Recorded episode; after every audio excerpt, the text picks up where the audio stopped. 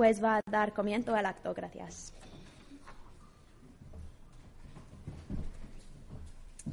Buenas tardes, eh, bienvenidos a esta sesión eh, de nuestro ciclo de conferencias, Retos de la Física Fundamental. Hoy tenemos dos charlas muy interesantes. La primera es esta que estáis viendo aquí, el, título, La física de partículas frente al reto del análisis masivo de datos. Eh, la conferenciante es Isabel Campos, que es, es una investigadora del Instituto de Física de Cantabria y que actualmente está en el Instituto de Física Teórica, aquí en Madrid, ella es una experta internacional en la física de interacciones fuertes. Ha trabajado en muchos centros internacionales, como el Laboratorio de Partículas de Hamburgo o en el CERN en Ginebra. Y además eh, se da la circunstancia de que es una experta en todo lo que tiene que ver con el tratamiento de datos que surgen de un experimento de física de partículas, que como veréis es un reto eh, realmente extraordinario. Eh, creo que hay pocas personas tan preparadas como ella para dar una charla de este tipo. Y bueno, además de ser una física brillante, es una aragonesa llena de energía, con lo cual creo que va a ser una charla muy estimulante y apasionante. Así que, Isabel.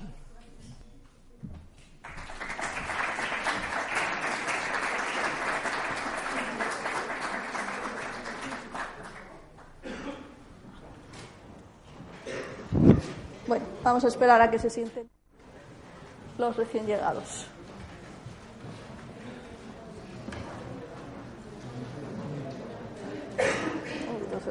Normal que han venido los de los institutos, porque si no de aquí no salimos. Sí, bien.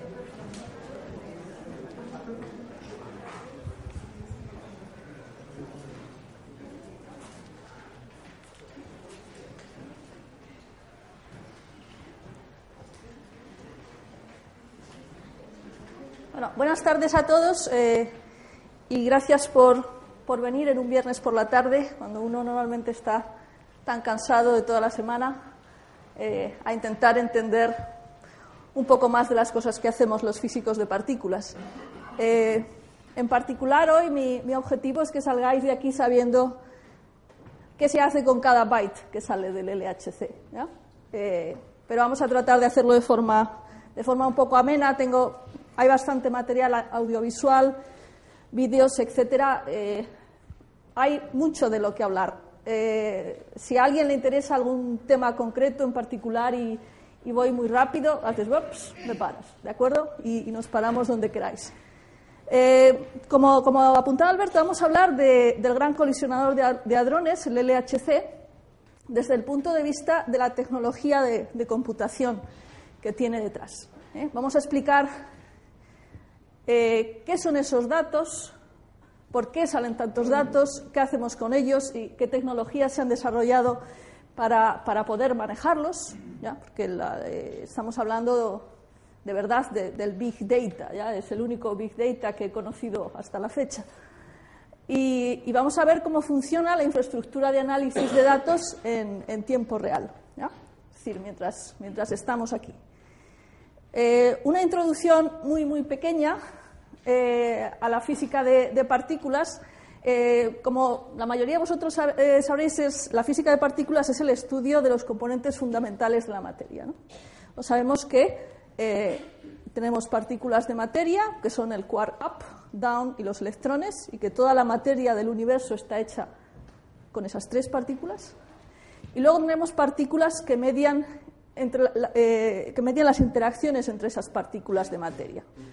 Los fotones responsables de la carga eléctrica, los gravitones, que tienen la culpa de que las manzanas se caigan, los bosones eh, intermediarios, ZW, que son responsables de la fusión nuclear, es decir, de que funcione el Sol, y los gluones, que son las más interesantes en esta charla, que son las fuerzas, las partículas que median la interacción fuerte en el núcleo y que mantienen el núcleo atómico unido, lo cual es muy útil para todos nosotros.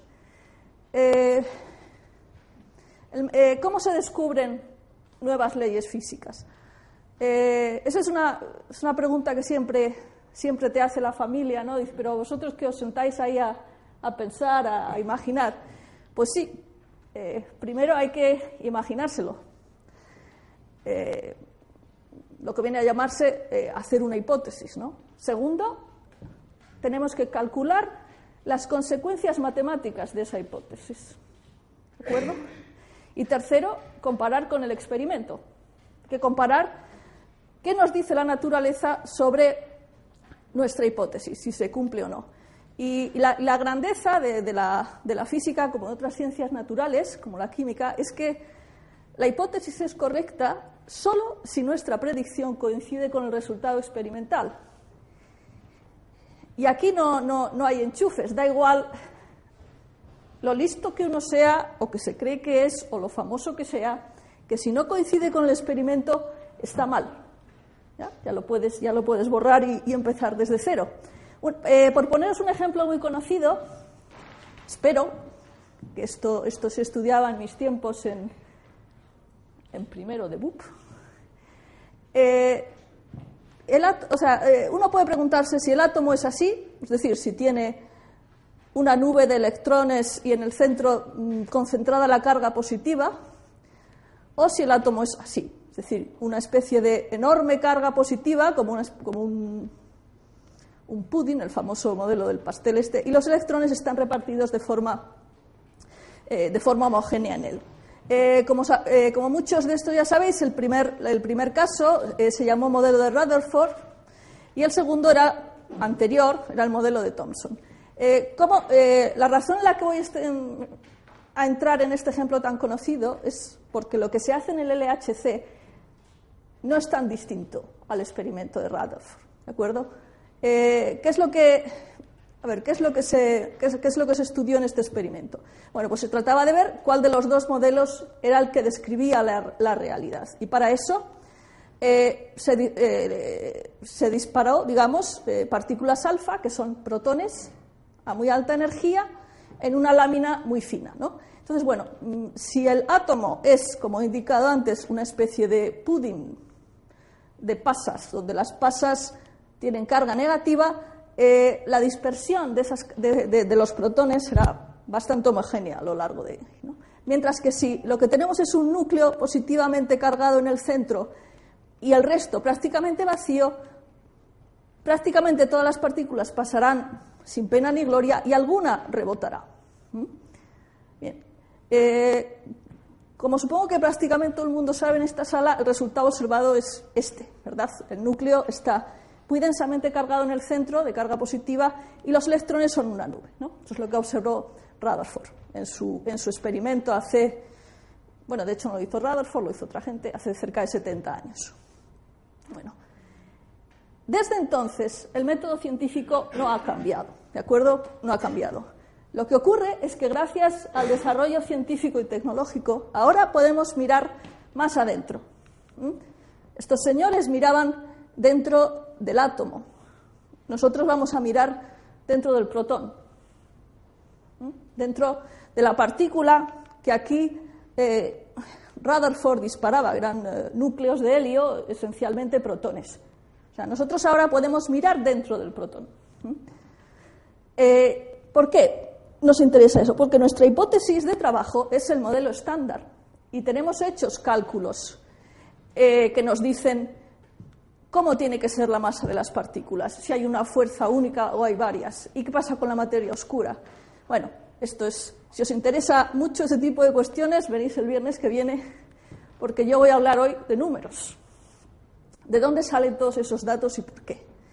Eh, siguiendo con la comparación con el experimento de Rutherford, eh, los, los protones que él lanzaba contra esa lámina de oro tenían una energía de 5 megaelectronvoltios, o sea, creernos esa unidad, y alcanzaban una velocidad de 15.000 kilómetros por segundo.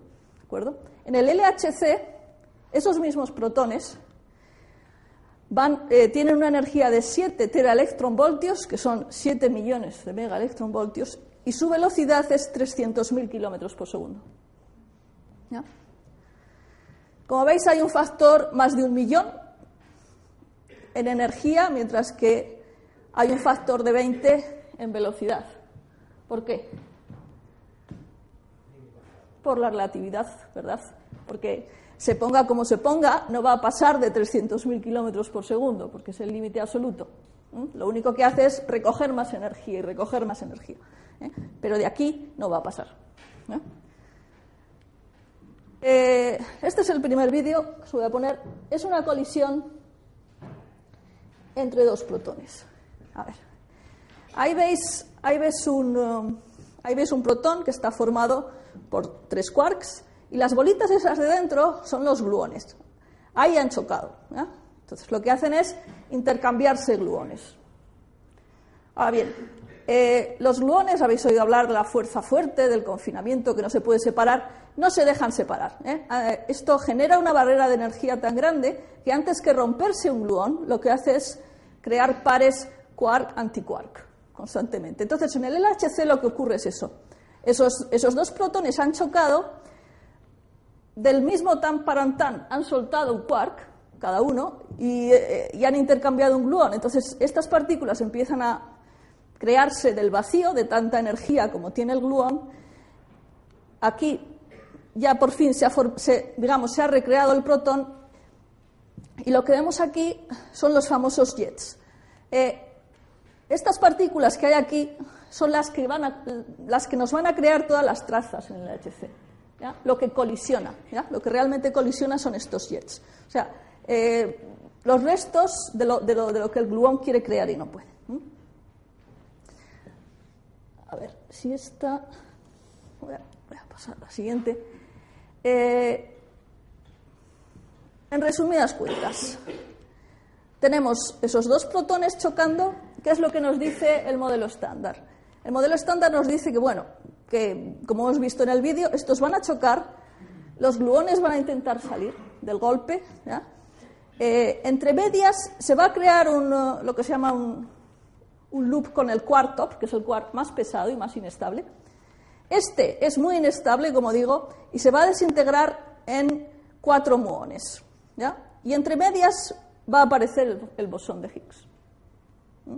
Eso es, eso es, como se espera, si el modelo estándar es cierto, que ocurran las cosas. Un muón es como un electrón, pero mucho más pesado, ¿ya? y con una vida media muy pequeña, a 10 a la menos 6. Los muones nos están atravesando ahora según hablo. Y esa es, la, desintegración que esperamos ver en el, que se espera ver masivamente en el NHC. Lo que ocurre es que, por supuesto, eso no lo vemos. Lo que vemos es esto. ¿Eh? Vemos esto y, con suerte, cuatro muones. Lo anterior es virtual. Eso es lo que nosotros creemos que pasa. Pero no penséis en ningún momento que en el LHC se ve esto. O sea, lo que ocurre es que sabemos calcular con qué ángulo tienen que salir estos muones y con cuánta energía. Entonces, cuando un detector ve cuatro muones alineados de esa manera, después de chocar dos protones, dice, he visto un Higgs. No lo ha visto, pero ha ocurrido. ¿De acuerdo?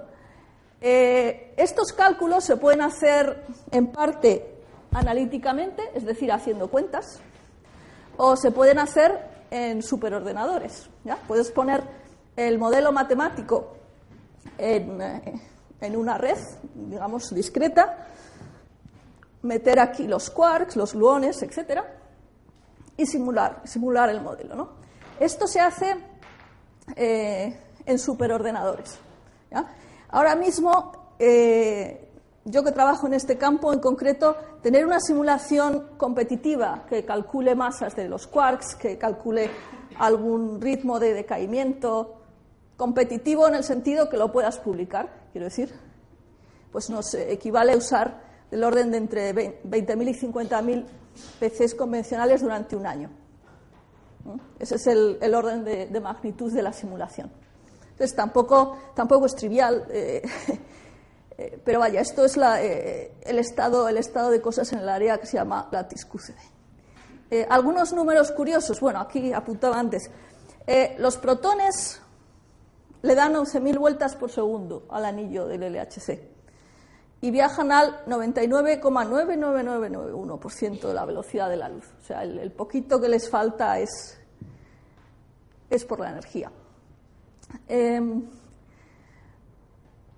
Los tubos del LHC, esto que veis aquí, eh, requieren un nivel de vacío que es similar al que hay entre los, al, sistema, al espacio interplanetario. En la Luna hay más atmósfera que dentro del LHC. ¿Eso por qué es? Porque si, tuviéramos, si, no tuviéramos un vacío muy bueno, el rozamiento con las partículas que hay dentro frenarían, frenarían a los protones y ya no, ya no chocarían con la energía que necesitan. necesitamos un sitio completamente vacío. Vacío y lo poco que hay, inmóvil. Inmóvil eh, eh, operando a menos 271 grados de temperatura. Es decir, lo poco que hay quietecito que, estoy pasando yo. Es decir, eh, eso tiene que estar completamente congelado. Hace más frío, y es verdad, que en el espacio interestelar, dentro de ese tubo. Eh, cuando, cuando, por fin chocan dos rayos de, protones, y chocan muchísimas veces, se generan temperaturas allí que son mil veces superiores a la temperatura del Sol, en el centro. Lo que ocurre es que es un área muy pequeña, por eso no se nos, no se nos derrite todo. Bueno, ese es un detector. Ese es el detector CMS, el Compact Muon Solenoid, que es como una cámara fotográfica gigante en tres dimensiones. Y lo de gigante es, es gigante, ¿ya? Este es un edificio de siete plantas, es el edificio de los experimentales en el CER, esto es el hotel.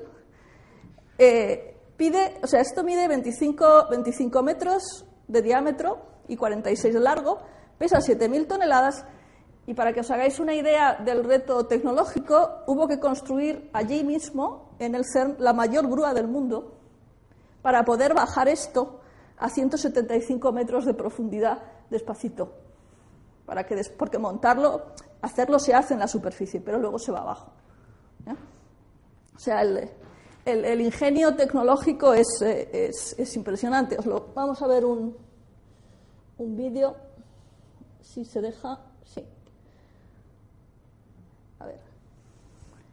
Bueno, eso es el, eso es el CERN, ¿ya? Eh, al lado del lago Le Mans, en Ginebra. Y esos son, a ver, Vamos a ir por pasos. El, CER tiene un complejo de aceleradores, entonces se utilizan todos, los antiguos y los nuevos. Por aquí veis cómo se inyectan los protones, eh, cómo empiezan a girar, o sea, sabéis, eh, eh, una partícula cargada en un campo magnético, ¿qué hace? Dar vueltas, ¿no?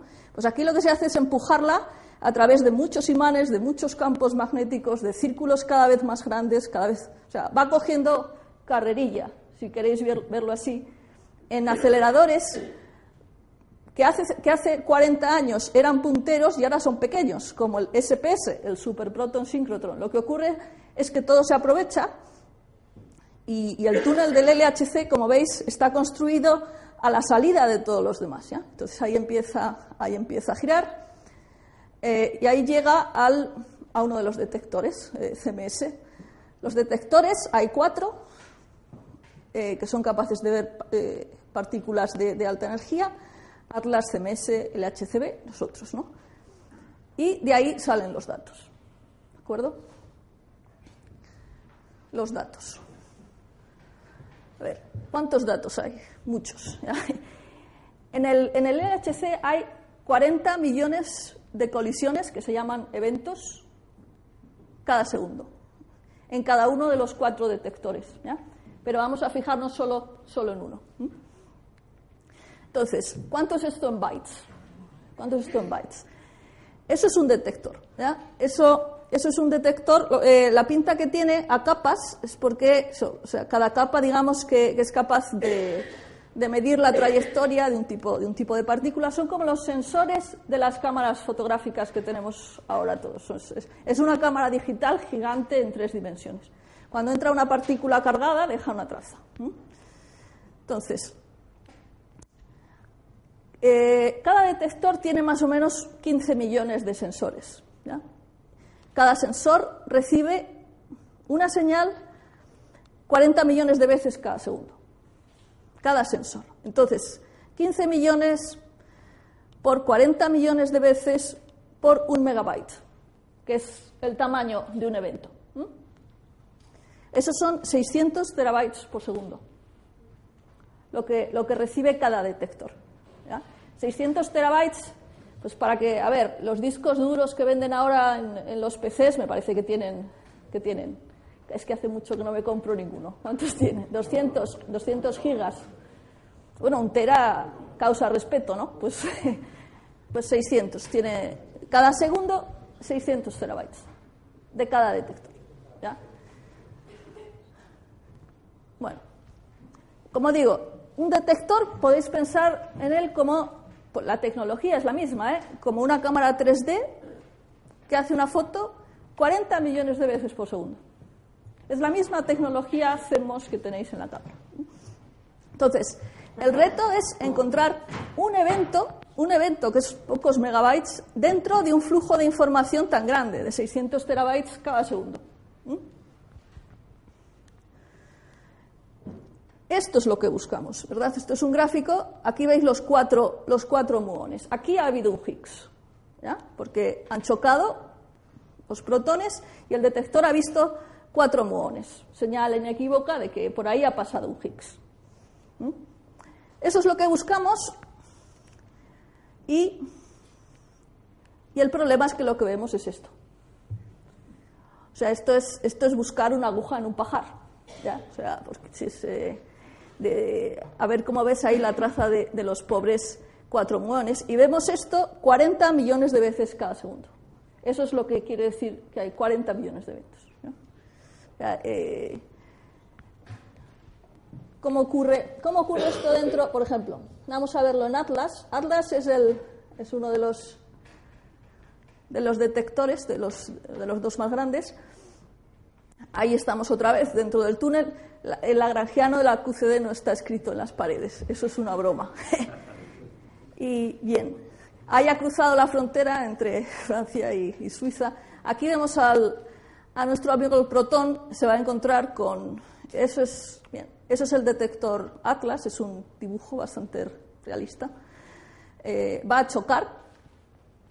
Esto ocurre, bueno, o sea, imaginaos. Eh, decenas de miles de veces, hay muchísimos rayos.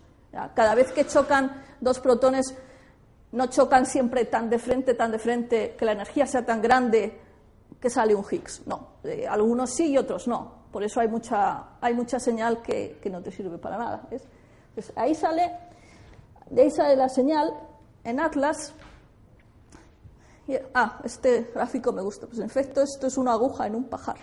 ¿ya? Esto es lo que, eso es lo que, lo, que ocurre. ¿Qué se hace con tanta información? Bueno, pues primero borrar, borrar lo que ya sabemos. Eh, en el llamado proceso de detección y reducción de datos. O sea, esto es Atlas. De aquí salen datos a del orden de un petabyte por segundo. Un petabyte son mil terabytes. ¿ya? O es decir, 600 teras que he dicho antes, cerca de un petabyte por segundo. Y aquí hay distintos niveles de hardware y de, clusters de ordenadores que se encargan de filtrar esos datos y dejar solo la parte interesante de la física. En un proceso muy, muy delicado, como os podréis imaginar. Eh, la primera eliminación de datos se hace en el mismo detector. ¿eh? El detector tiene por aquí, donde recibe los datos, tiene un hardware especializado que se llaman triggers o desencadenadores. Eso es un sistema de hardware programado que decide en tiempo real si guarda o tira la observación. Y lo que tira, lo tira. O sea, eso ya no lo recuperamos. O sea, simplemente no sale de ahí. Eh, a, mí al principio me, me, me, sonaba muy peligroso. Dice, a ver si voy a estar tirando lo que no debería tirar y no lo voy a ver nunca, ¿no? Eh, por supuesto, el trigger es un elemento clave para definir un experimento. Es, una parte muy interesante de, de, trabajo en física experimental. El primer filtrado se hace con FPGAs. ¿Alguien sabe lo que es una FPGA? Es eh, Field Programming Grid Arrays. ¿ya? Y es, eh, ahora os enseñaré una, es hardware reprogramable, es decir, no son CPUs ordinarias. ¿Qué quiere decir eso? Las CPUs de los ordenadores que tenemos aquí como este, tienen las puertas lógicas fijas, fijas para, para, hacer las operaciones que a nosotros nos interesan, que son sumar y multiplicar. Las CPUs que tenemos nosotros básicamente hacen eso.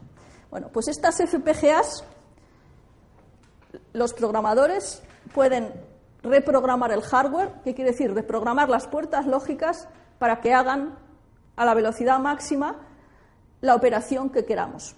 Por ejemplo, eh, ¿cómo se, programa uno de, estos, uno de estos bichos? Por decir, cuando llegue un evento cuya energía sea más pequeña que 100 gigaelectronvoltios, tíralo. Y eso se programa en el hardware, de forma que cada ciclo de la frecuencia es capaz de hacer una operación de esas. Entonces, eh, es necesario usar ese tipo de hardware para filtrar esos datos, porque con una CPU convencional se atascaría, no, sería, capaz de, mirar todo. Entonces, eh, por ejemplo, como digo aquí, el trigger selecciona todos los eventos, es decir, los guarda, donde hay muones a alta energía. O sea, este, ve, un muón a muy alta energía, dice, uy, lo mismo hay tres más, ese lo guarda. Ahora, como haya un evento sin muones, ese lo tira porque ahí, ya no veo nada. Eh, como digo, no hay lugar a recuperar un error.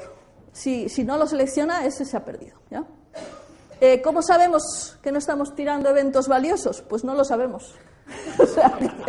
no lo sabemos porque si lo supiéramos, si siempre supiéramos lo que se va a encontrar, esto pues no se llamaría investigación, como decía aquí el amigo Albert Einstein. Eh, lo que ocurre es que, bien, lo que se hace es tirar los eventos de baja energía y uno no espera que la nueva física ocurra a energías bajas, no espera que se manifieste a energías muy altas, porque la baja energía ya lo hemos visto todo. O eso pensamos, a lo mejor estamos equivocados, si hay algún evento, que hay algún tipo de fenómeno que se manifiesta a baja energía. Bueno, pues esos no los veríamos con el EHC, que los estamos tirando. Siguiente, bueno. Eh, hay, como digo, tres niveles de, triggers. El primero está en el detector y luego hay dos más, pero esos son ordenadores convencionales lo que lo hacen. Eso sí, muchos, muchos, 10.000. Eh, hay un clúster, ahora lo, veremos, hay un clúster de 10.000 ordenadores que se encarga de hacer el segundo nivel de filtrado. Después de los triggers quedan 400 megabytes por segundo saliendo. O sea, vosotros fijaos la reducción tan, tan bestial, ¿ya? De 600 terabytes por segundo nos hemos quedado en 400 megas que te caben en el llavero. Eh, bueno, claro, sí, ya no encuentras. Eh. O sea, la información que filtra el trigger equivale a dividir por un millón la información total que recibe. O sea, es, lo tira casi todo. es la, ah, vamos a verlo. Vamos a verlo en un vídeo. Bueno, volvemos a antes. Este es, vuelve a ser el detector Atlas han hecho bonitos los vídeos de diseminación. Aquí, tienes el, aquí tenéis los datos que van saliendo. A ver, lo voy a parar a tiempo. Hay alguna, sí, vale, 600 millones de colisiones por segundo. Esto, por supuesto, es una simplificación. Y ahora salen los, los datos hacia, hacia el trigger. Espero. A ver si lo paro a tiempo.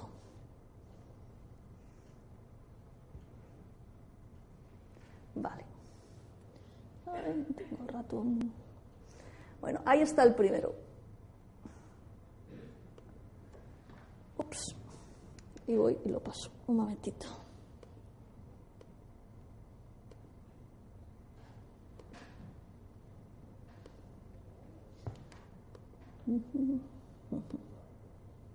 Aquí, vale. Eso es una FPGA un, un Field Programming Grid Array. Tiene pinta de, CPU normal porque está hecho de lo mismo. Tiene silicio, tiene puertas lógicas, etc. Esto va en una tarjeta. Es una tarjeta tipo PCI que se mete, se mete a un PC y se programa. Bueno, pues por aquí este va filtrando y el, el, primer trigger que hay, que es el de las FPGAs, solo deja pasar uno en promedio de cada 10.000 eventos. Los demás se ha programado para que no, no, no, le importan. Bueno, ese es el, el primer trigger. Ahora llega el segundo. A 100 gigabytes por segundo llegan datos aquí. Esto es un clúster de 20.000 ordenadores, más o menos. Esto.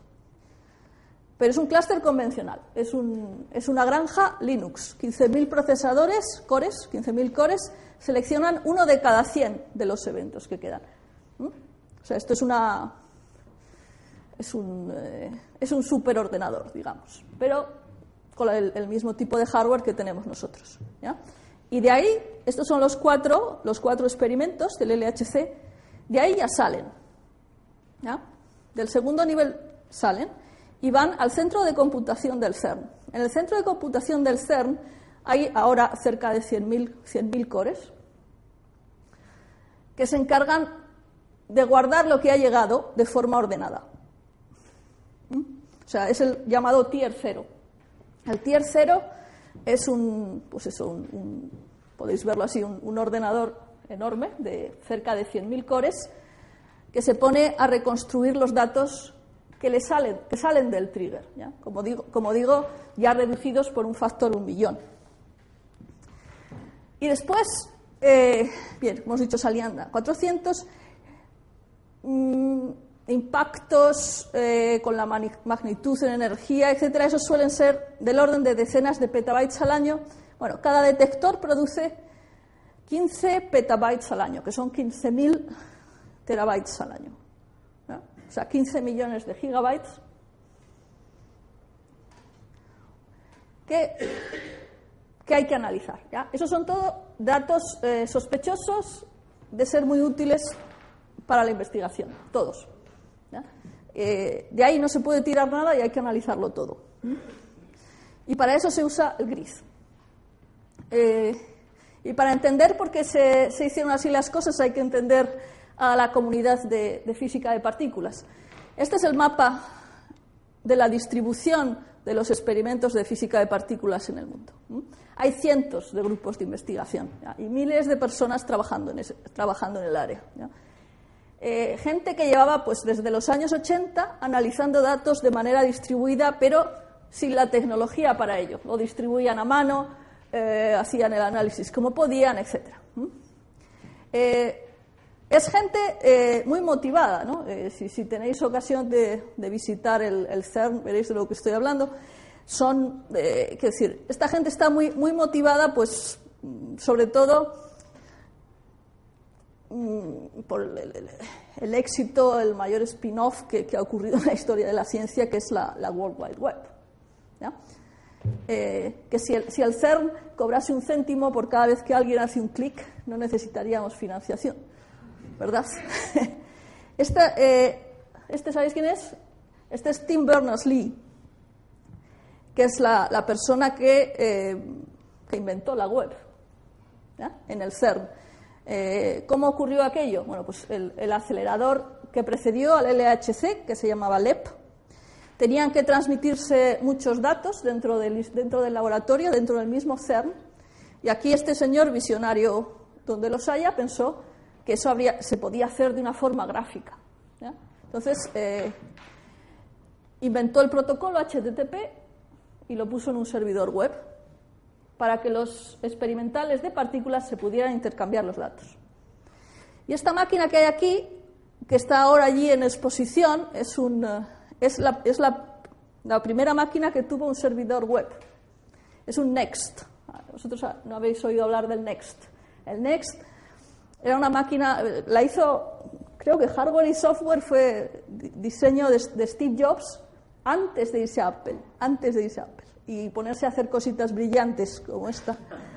Es, eh, el Next eh, tenía instalado un sistema operativo Unix eh, muy agradable, o sea, tu, tuvo mucho éxito y bueno, y, allí funcionó la primera web de la historia. ¿ya? Lo demás, ahora la tenemos, ¿verdad?, hasta en el móvil. Entonces, Volviendo a los datos, ¿cómo funcionó entonces la distribución de datos? Estábamos en el CERN, en el tier 0, en ese macro clúster de 100.000 cores. ¿no? Aquí tenemos todos los datos. Esos datos salen del CERN y se reparten en los llamados centros tipo tier 1, que hay entre 6 y 10 por cada especie. O sea, hay 10 en total en todo el mundo. En España hay uno. ¿Ya? Y de los tiers 1 se reparte al siguiente nivel de clústeres, que son más pequeños, son los tier 2, que ya están casi cerca de donde está el investigador analizando datos. ¿Mm? Ahora vamos a ver esto con muchísimo más detalle, pero para que veáis, la estructura general es que del CERN salen los datos, aquí se hace una copia es decir, cada tier 1 tiene una copia y luego eh, el tier 1 hace un preanálisis y distribuye datos preanalizados a los tier 2 y así en cadena. ¿no? Es una especie de... Eh, a ver, vamos a ver con esto.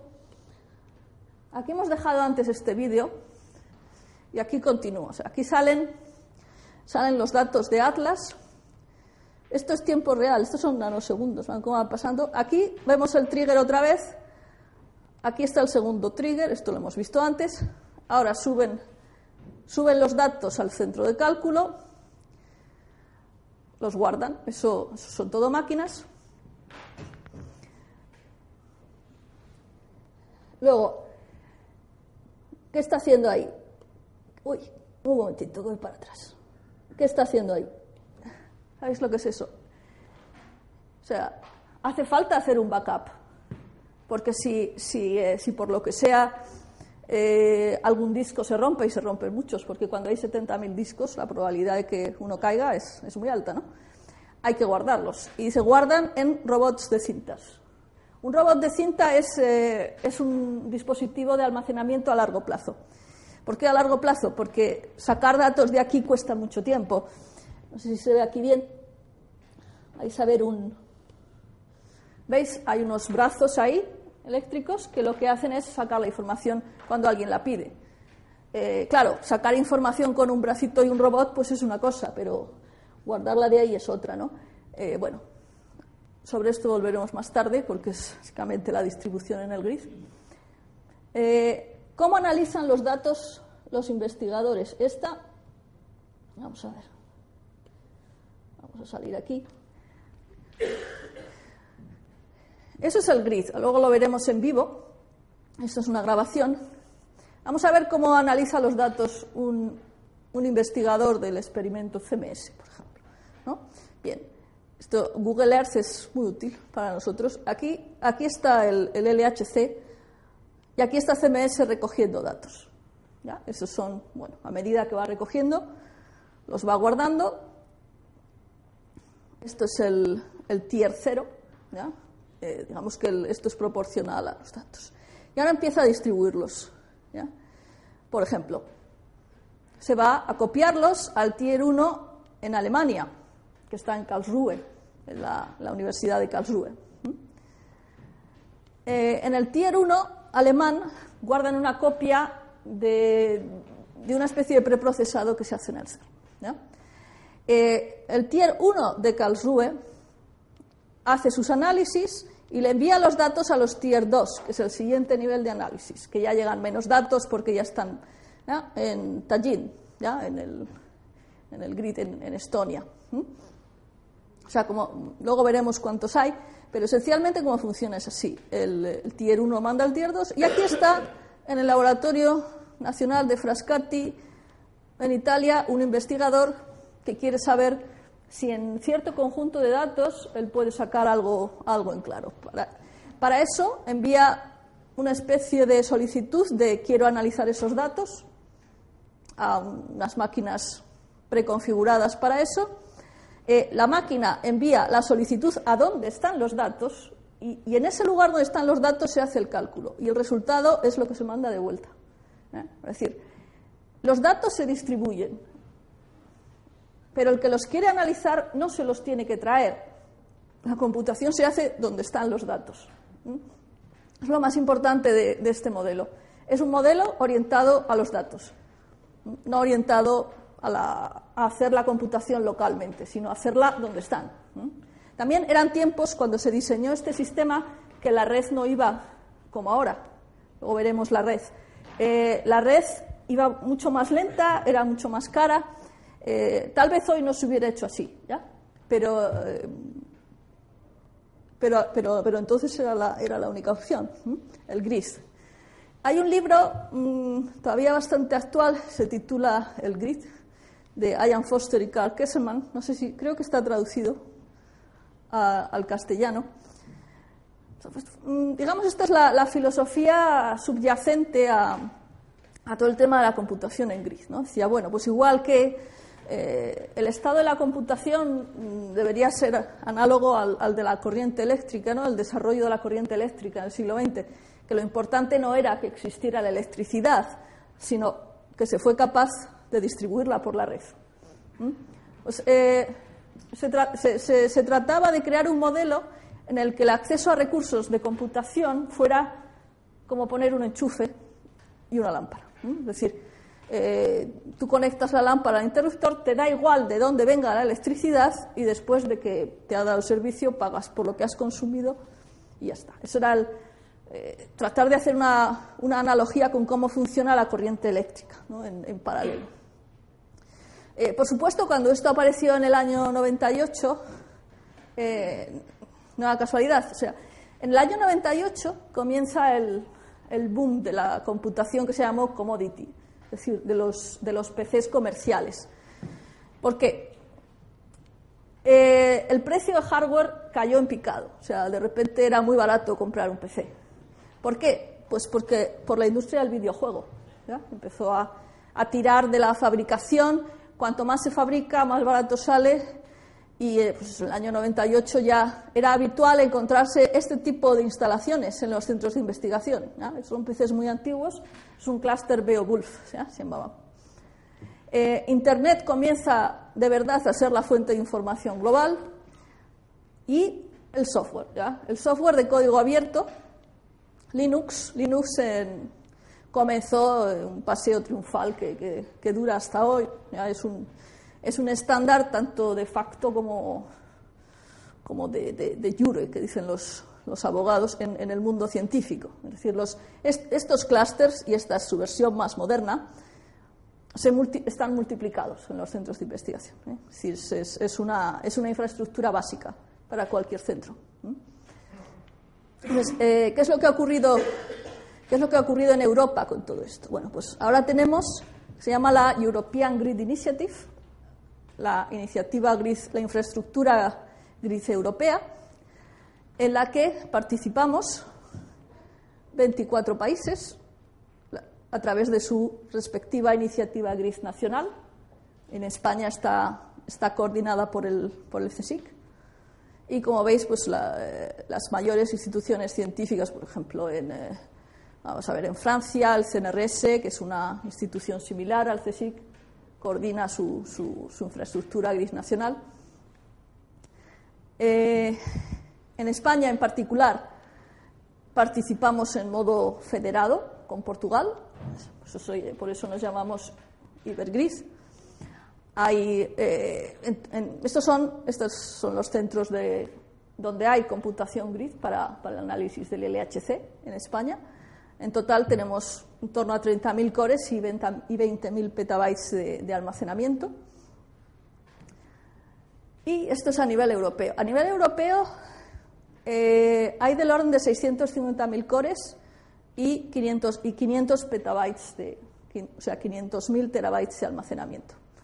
eso es la, la, distribución de países participantes. También colaboramos eh, el resto del mundo, por supuesto, tiene que estar conectado también para poder analizar los datos globalmente.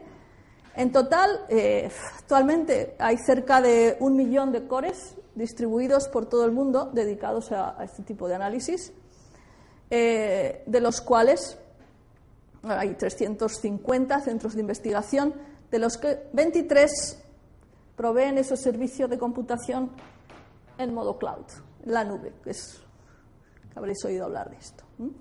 Parte de nuestra infraestructura está, se ofrece en modo cloud. Eh, en particular, en Europa tenemos 24 centros en 14 países que ofrecen infraestructura cloud. En España hay cuatro, en, en en Z, CIEMAT, en Trujillo, en Zaragoza y en Valencia. Eso es otro modo de servicio, pero esencialmente es un tema técnico eh, lo que sí, bueno, como del cloud habréis oído hablar, lo que sí quería incidir es que, bueno, habréis oído hablar de, del Amazon Cloud Front, de Google Cloud, de Azure, etc. Bueno, nosotros no usamos eso. Nosotros usamos herramientas de código abierto. OpenStack, que es el, el software cloud, digamos, estándar industrial, eh, que todo el mundo puede ver las líneas de código, y OpenNebula. OpenNebula eh, es también otro software para proveer servicios de computación distribuida que se desarrolló aquí en la Universidad Complutense, un grupo de la, de la Universidad Complutense de Madrid, y que tiene cierto éxito. Para almacenar datos, por supuesto, todos estaréis usando Dropbox, iCloud o lo que os echen encima, pero nosotros usamos algo que se llama OnCloud. OnCloud es, de nuevo, la versión en código abierto de este tipo de utilidades. ¿Y por qué usamos código abierto? Pues eh, porque nuestro trabajo es promover el desarrollo y la innovación, no las cajas negras. Bien. Ah, ahora vamos a ver cómo funciona. Voy a salir de la presentación un momento y vamos a ver el grid en vivo. Aquí está. A ver. A ver si se ve bien la pantalla. O la tengo que estirar. Así.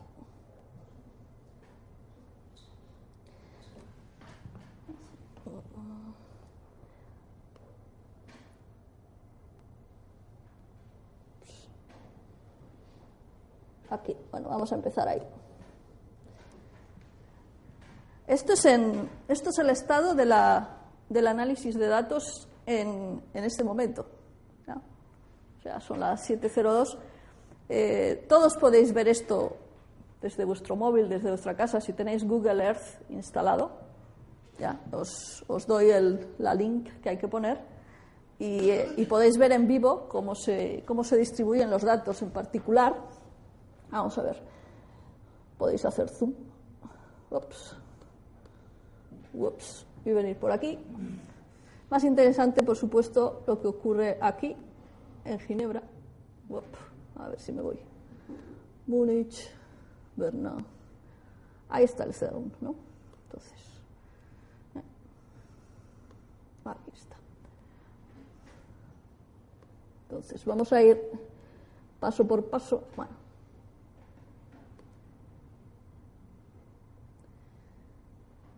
Estos son los, los sites, o sea, los, los, nodos donde hay infraestructura de computación para analizar los datos. Todos estos puntitos verdes, los, los, círculos verdes. Las líneas verdes que veis aquí son líneas de transmisión de datos. Estas están permanentemente puestas. Ahora, vamos a ver algo que se mueva. Por ejemplo,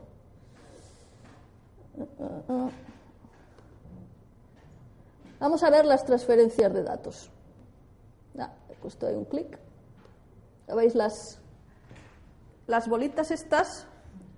Es que en este momento se están transfiriendo datos de esos centros. Vamos a hacer un zoom. ¿Ves? Ahí salen. justo ahora por aquí. Bueno, más o menos os hacéis una idea, ¿no? Eso es envío de, envío de datos de ida y vuelta al, al CERN. Y lo siguiente que se puede ver, bueno, si quitamos las data links para no tener tanta, tanta cosa ahí, podemos ver los trabajos. Eso es esas líneas azules que veis ahí, si me deja Google.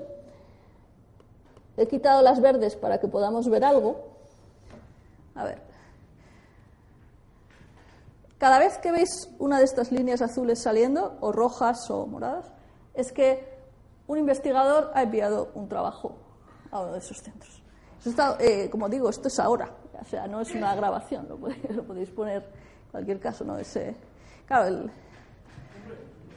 ¿Sí? ¿Cuál? ah, sí. bueno, aquí están algunos en, España. Este es el PIC, que es el centro Tier 1 para España y Portugal.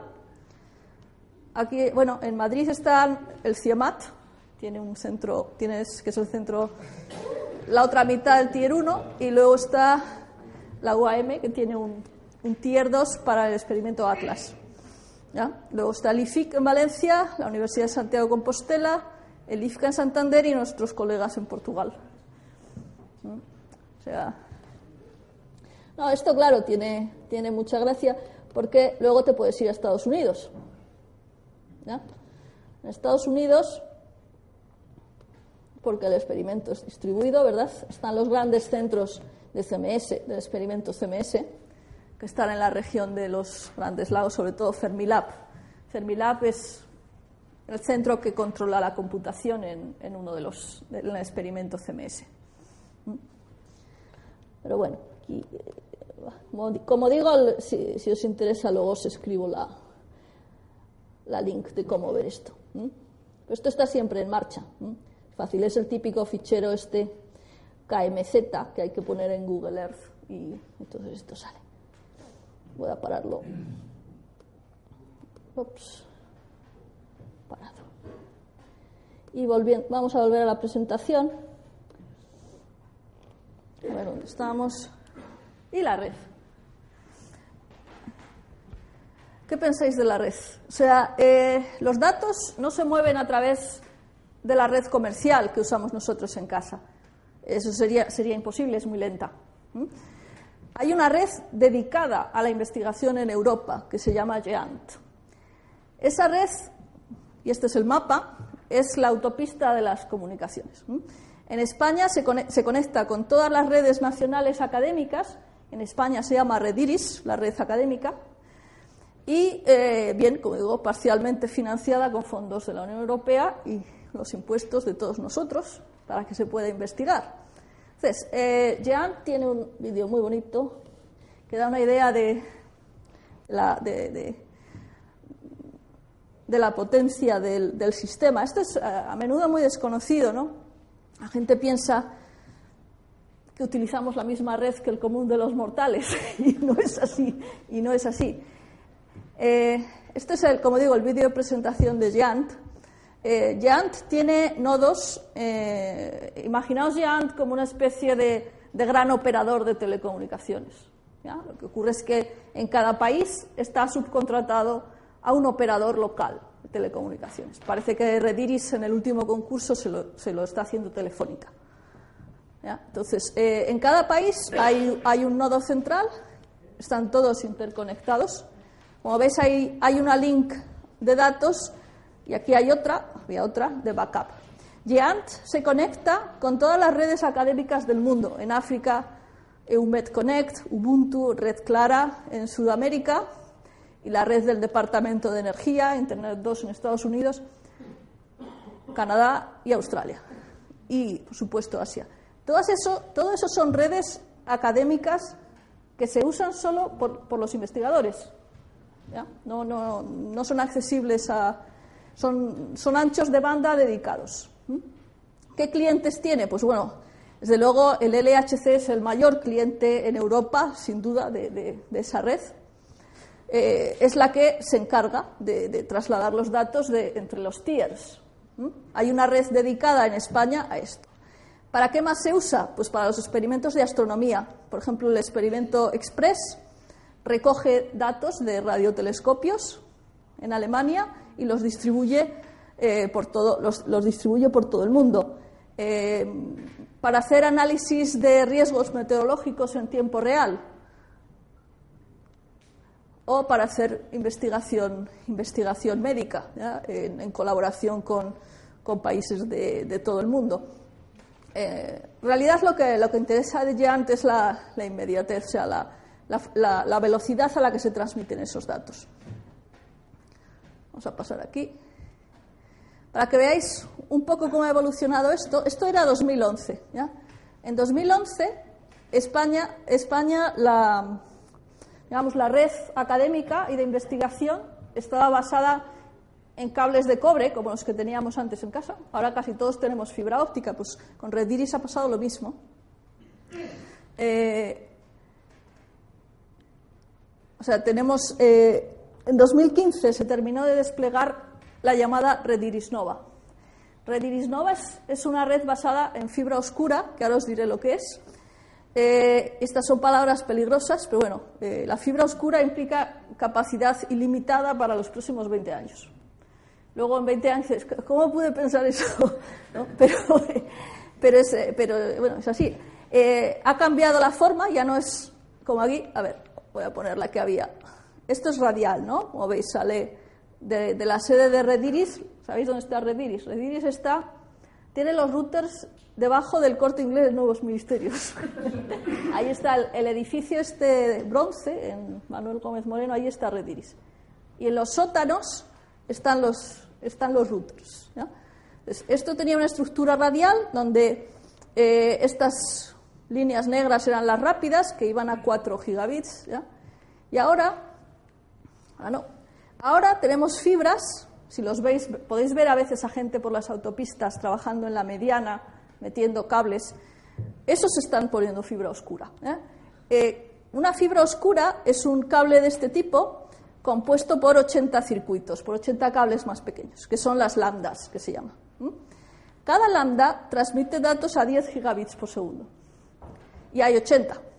O sea, eh, en menos de dos años, bueno, parece ser eh, que, cada fibra oscura tendrá casi mil lambdas y cada una puede ir a 100 gigabits por segundo.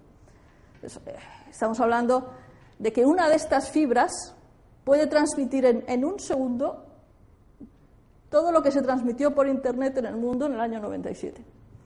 O sea, la, capacidad eh, de desarrollo tecnológico de las telecomunicaciones es, es, pasmosa. Em, la capacidad depende de cuántos circuitos se iluminan con luz, porque es fibra óptica. Entonces, este es el mapa actual. De, esto es red Iris Nova. Como veis, ya tiene una estructura más en red. En cada uno de estos puntos rojos, que se llaman puntos de presencia, hay un, hay un hardware especializado, que es donde termina la fibra óptica. Entonces, si, por ejemplo, entre Madrid y Zaragoza dice, mm, necesito 20 gigabits, iluminan dos landas y ninguna más. Si necesitan uno, uno. Y si necesitan 10, 10. ¿Ya? Pero la, capacidad, la capacidad que, tiene, que tiene ahora la, red para nosotros es ilimitada. y será ilimitada en por lo menos en los próximos cinco años. Eh, bueno, como veis, está también conectada con, con Portugal, con redundancia por, por Cáceres y por el Miño. Y bueno, eh, ¿y hay cuántos? 55 puntos de presencia. De red no nos podemos quejar. Se hacen cosas muy bonitas con la red, porque ahora se puede. Antes las Islas Canarias estaban conectadas a 100 megabits por segundo. Ahora, toda la, red, toda la infraestructura de telescopios que hay en Canarias está conectada Vamos atrás. ¿Veis aquí? En Cádiz hay un cable submarino que llega hasta Canarias. De hecho, hay dos cables, por si acaso se rompe uno. Hay uno y, a un kilómetro hay otro. A 10 gigabits por segundo se sale de Canarias. Y entre las islas también se han puesto enlaces que son cables submarinos a 10 gigabits. Y con esto se sacan los datos de los telescopios que se instalan allí, en La Palma, en el Rock, los muchachos, etcétera. O sea, la, situación pues es, todo lo que puedes observar y todo lo que puedes medir es, eh, incomparable con, lo que se hacía antes. ¿Mm? ¿Y qué más se hace con esa red? Eh, para que no sea todo física y física de partículas o astrofísica, eh, LifeWatch. LifeWatch es la red europea para la protección de la diversidad. Es un, es un proyecto financiado por la Unión Europea donde el, coordinador es, es, es, España, es el, el, CSIC. ¿De acuerdo? Entonces, eh, también Red Iris Nova conecta la estación biológica de Doñana, han puesto ahí por debajo del lince, han pasado la fibra oscura y eh, gracias a ello se puede ver en tiempo real los datos que salen de los sensores que repartidos por el Parque Nacional y se puede también hacer observación directa en alta definición y esos datos eh, los guardamos nosotros en el GRIS, en, la infraestructura de España y Portugal de, Ibergris, eh, los datos de, Doñana. ¿Y qué más os cuento? Ah, ya casi llegamos al final. Conclusiones. Bueno, el, como os podéis imaginar, eh, aparte de, del reto tecnológico, el reto organizativo a nivel humano pues también tiene lo suyo porque como todos somos los más listos, pues es, es muy difícil coordinar a, grupos tan grandes de gente. Eh, pero sin duda pues, ha, empujado las fronteras de la computación a límites in, insospechados. ¿no? Eh, como eh, cualquier área en la frontera del, conocimiento tiene que empujar las tecnologías de la computación, porque si no, no, no sacaría nada. ¿ya? Eh, ¿Qué más?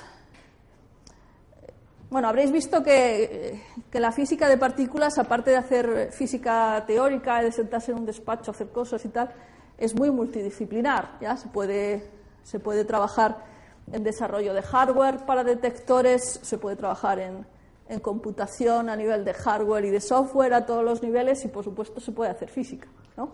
pero no solo. y, bueno, ah, esta es la de propaganda.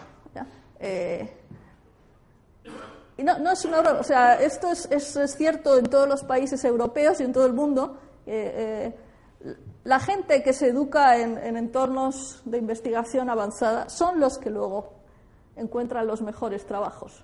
Y no estoy hablando solo de dinero, digo de interesantes. porque para, bien, para de dinero te vas a Wall Street y no hace falta más. ¿ya? Pero los, trabajos realmente interesantes e innovadores para la gente eh, los, lo, los, tienen las personas que trabajan en este tipo de entornos. Así que, gente joven, pues animaos a, a veniros con nosotros. O... No, me gusta decir porque muchas veces eh, se ofrecen becas de verano para irse al CERN, que a veces es difícil encontrar gente, quedan vacías. No sé, es, tenemos que, que diseminar más las cosas, ¿no?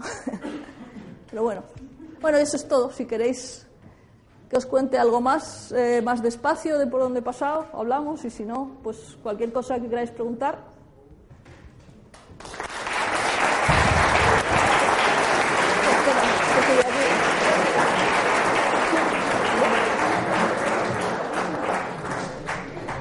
Este sigue aquí, ¿no? Bueno, muchas gracias Isabel por esta charla interesantísima. Hemos aprendido muchísimas cosas que están pasando ahora mismo. Y ahora tenemos un turno de preguntas. Entonces, ¿quién quiere preguntar? José María. Hola, eh, gracias por la charla. Eh, eh, yo había oído esto de grid y de la computación distribuida y siempre he tenido esa idealización del Skynet en la cabeza, en el sentido de que veo que se genera una red muy potente para transmitir un volumen muy alto de datos, se generan eh, centros muy potentes, tanto de almacenamiento de datos como de capacidad de cálculo de datos.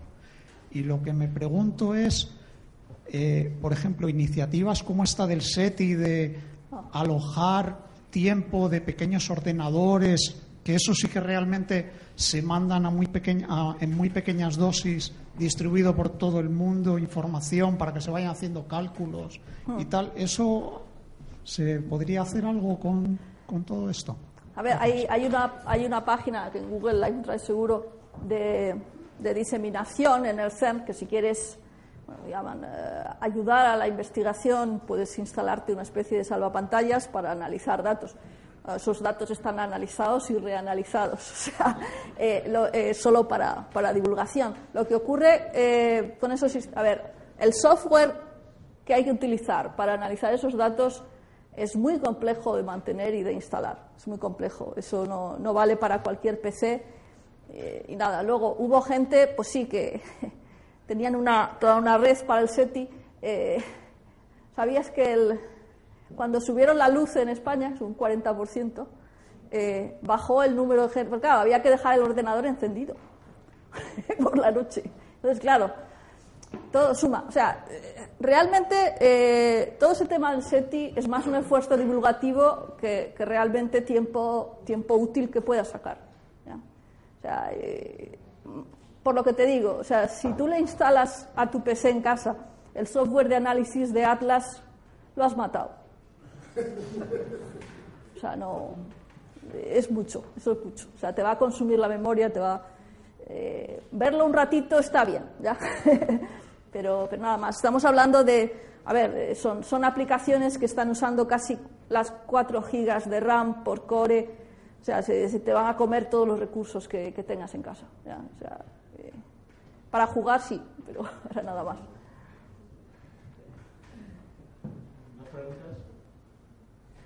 Sí.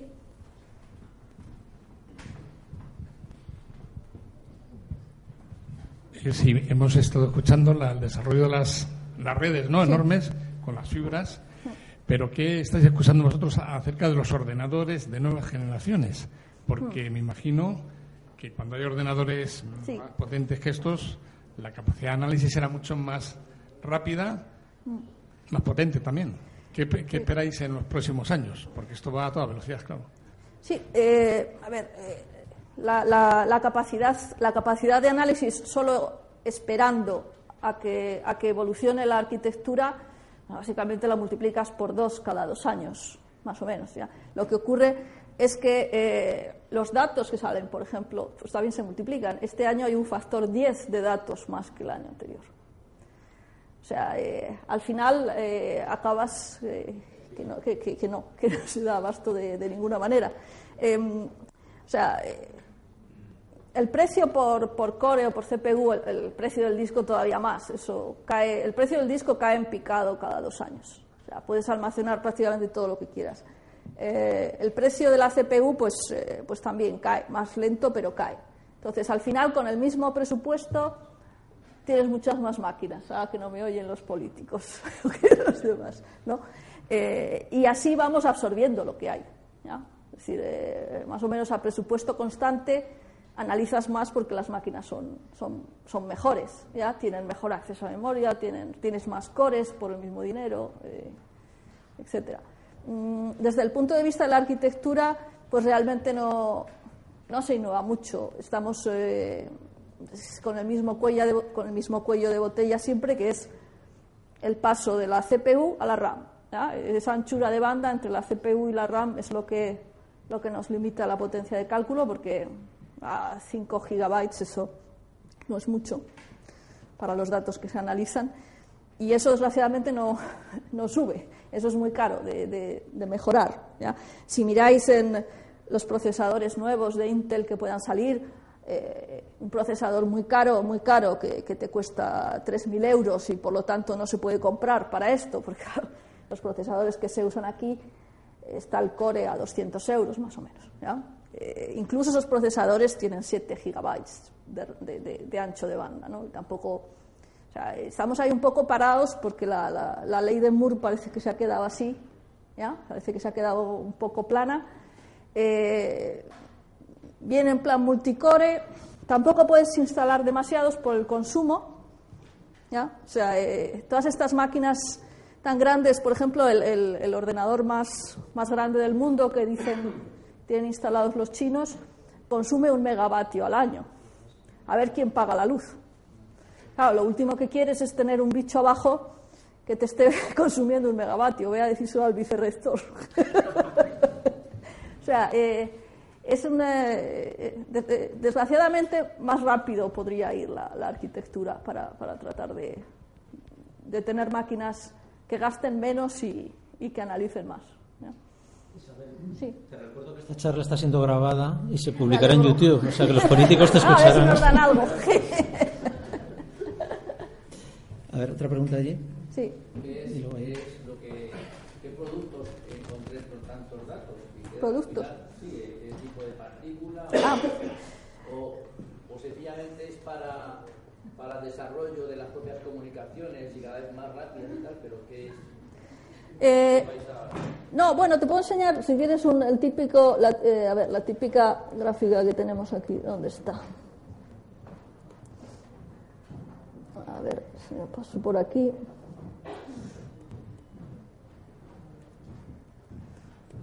Que esta la he pasado un poco rápido. Esta.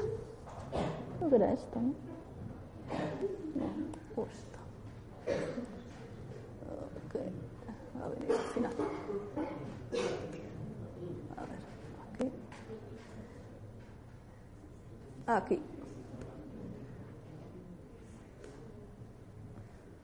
A ver, voy a poner este vídeo hasta el final porque antes lo he cortado antes de tiempo. Eh, esto es lo que ocurre con los datos. O sea, vas acumulando, lo voy a parar un momentito, ah, que no me va a dejar. Ahí. O sea, todos los datos que van llegando se mide su luminosidad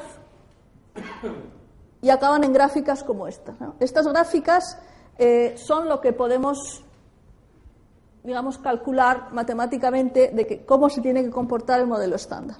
Entonces, esta, a ver, ponemos otra vez, aquí. Esta especie de, de chepita que le ha salido aquí, eso es la señal del Higgs.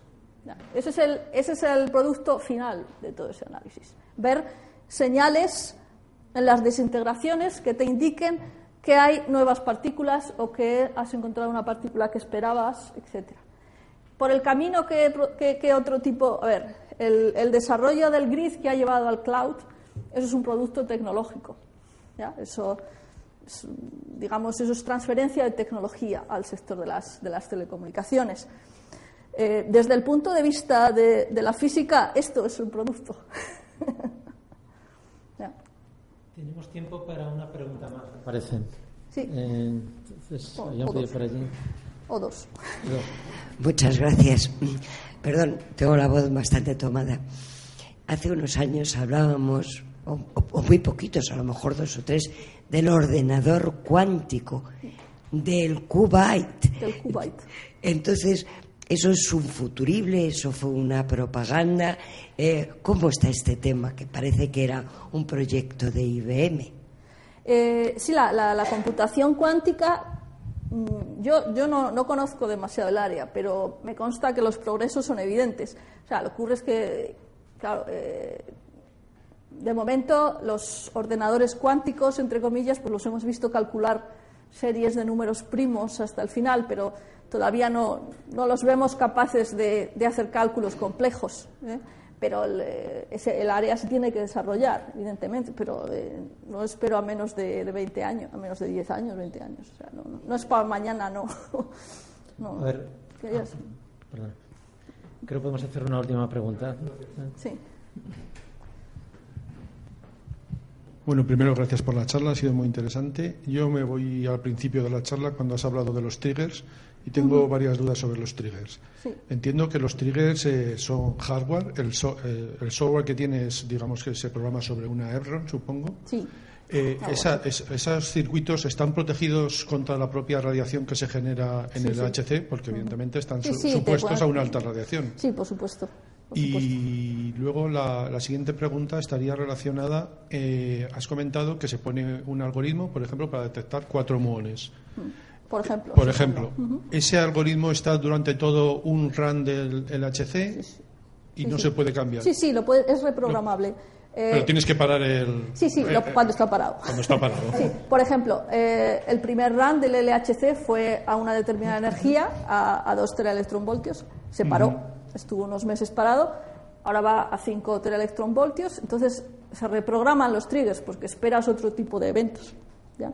¿Y o sea, puedes, detectar más de un tipo de evento por trigger? Sí, por sí, ejemplo, cuatro es, muones, dos fotones. Sí, sí, hay, hay, una lista. O sea, que hay varios eh, algoritmos sí, de disparadores. Sí, hay... Y son distintos tanto en el Atlas como en el CMS. Son muy parecidos, muy parecidos. Porque al final, a ver, son dos experimentos que buscan lo mismo de manera independiente. Entonces, los triggers son muy, en, en el fondo son muy parecidos. Eso sí, eh, el, eh, son elementos muy poco conocidos pero muy importantes, fundamentales. Es lo que define el experimento es el trigger, ¿ya? Y ser capaces, pues, de programar una FPGA o ese tipo, que es, es, es, una cosa muy entretenida, ¿no? Pero es un poco conocido, ¿no? Es eh, realmente donde, donde está el kick de la cuestión. Bueno, pues entonces aquí finalizamos. Agradecemos de nuevo a Isabel.